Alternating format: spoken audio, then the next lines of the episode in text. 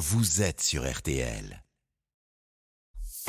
Céline Landreau, Pascal Pro, RTL Midi. Je me vois pas, moi, euh, aller voir certaines personnes que je connaisse, des amis, pour le- les envoyer dans un bourbier. Je connais des gens qui, au bout de deux mois de travail, ont fait un abandon de poste carrément. Quand ils ont vu le salaire qui a été euh, viré sur leur compte en tant que chauffeur de bus, ils ont démissionné.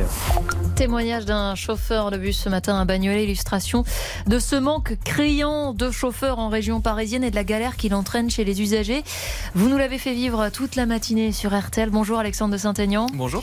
À vos côtés, Martial You, chef du service économie et sociale d'RTL. Bonjour. Bonjour. Euh, on l'a dit, 1800 postes de chauffeurs de bus sont vacants en région parisienne. 1800. Euh, D'abord, Alexandre, comment on peut expliquer un tel chiffre? Que vous disent ceux qui ont accepté le poste et que vous avez rencontré ce matin Alors la première chose euh, dont, dont il me parle, c'est évidemment la rémunération. Ceux qui sont à la, à la RATP depuis longtemps, euh, une quinzaine d'années de service par exemple, ils sont à peu près à euh, 2000 euros par mois. Ceux qui viennent d'être embauchés... 2000 euh, euros net ou brut? 2000 euros net. 2000 euros net. Pour ceux qui... Multiplié euh, par 12 multiplié par 12, oui. Sans prime et sans 13e mois. Euh, avec, euh, si, si, le prime et le 13e mois, c'est compris. Tout, tout compris, euh, ça fait 2000 euros à peu près par mois. Ceux qui viennent d'être embauchés, ceux qui commencent aujourd'hui comme chauffeurs de bus, eux, ils sont engagés à 1800 euros brut, donc ça fait entre 1400 1500 euros euh, net.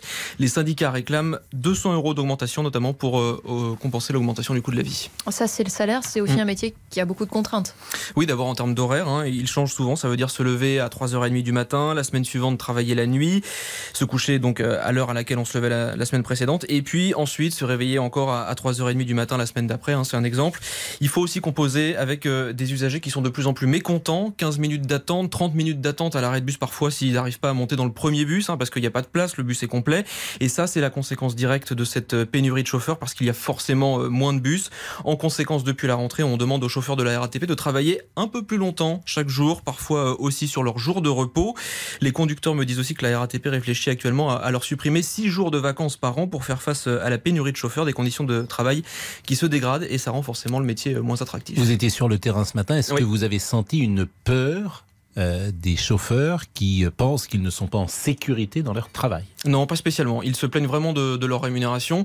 Ils me parlent pas vraiment d'insécurité. Ils sentent que les gens sont tendus, ils sont en colère parce qu'il y a beaucoup de retard. Et ça, c'est difficile à, accepter, mais ils le comprennent bien, les, les chauffeurs. Ils disent que c'est pas de leur responsabilité.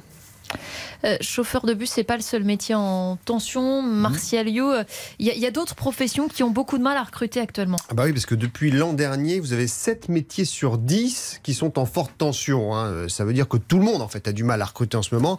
C'est une situation qu'on n'avait pas connue depuis 2011. Et c'est la DARES, qui est l'organisme de statistiques du ministère du Travail, qui le dit.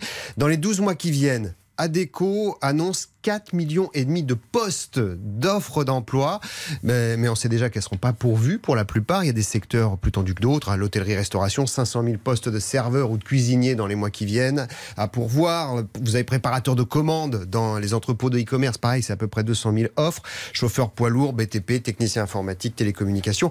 En fait, un quart des offres d'emploi actuellement sur le marché se concentrent sur 20 métiers. C'est vous dire à quel point euh, c'est difficile pour certains jobs. Donc vous avez des secteurs où il suffit bah, de pousser la porte pour trouver un, un- emploi. Quoi.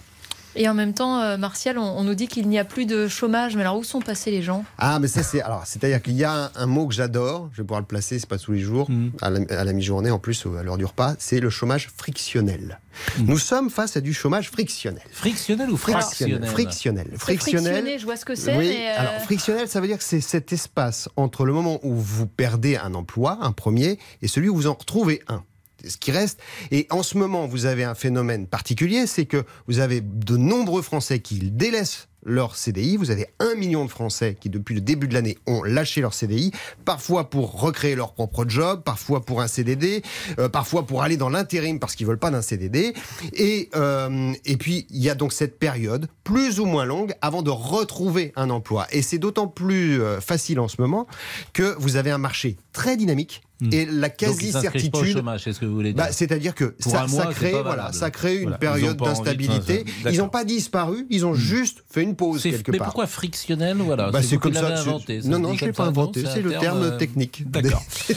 Bon, bah écoutez, c'est intéressant. Vous savez que dans un instant, on va parler euh, d'RTL, votre vie. Euh, vous avez été étudiant? Ah oui, oui. j'ai- Vous aviez oui. des aides quand vous étiez étudiant? Non. à l'époque Non, non, non. vous faisiez des petits Je boulots comme tout le faisais monde des petits pour- boulots, voilà. puis bah, aujourd'hui, il y a des chez aides. papa, maman. Voilà. Donc c'est. Il y avait déjà les bourses quand même, Pascal, à Bien l'époque. sûr, Ah il y oui. avait sans doute euh, les bourses, mais il y avait aussi la possibilité pour les étudiants, ce qui n'est pas forcément un drame, de faire un petit boulot, Mmh. De se familiariser avec euh, la vie professionnelle. Eh bien, on va en parler dans une seconde. Merci euh, Nicolas, et merci Alexandre, et merci évidemment à Martial. Céline Landreau, Pascal Pro. RTL.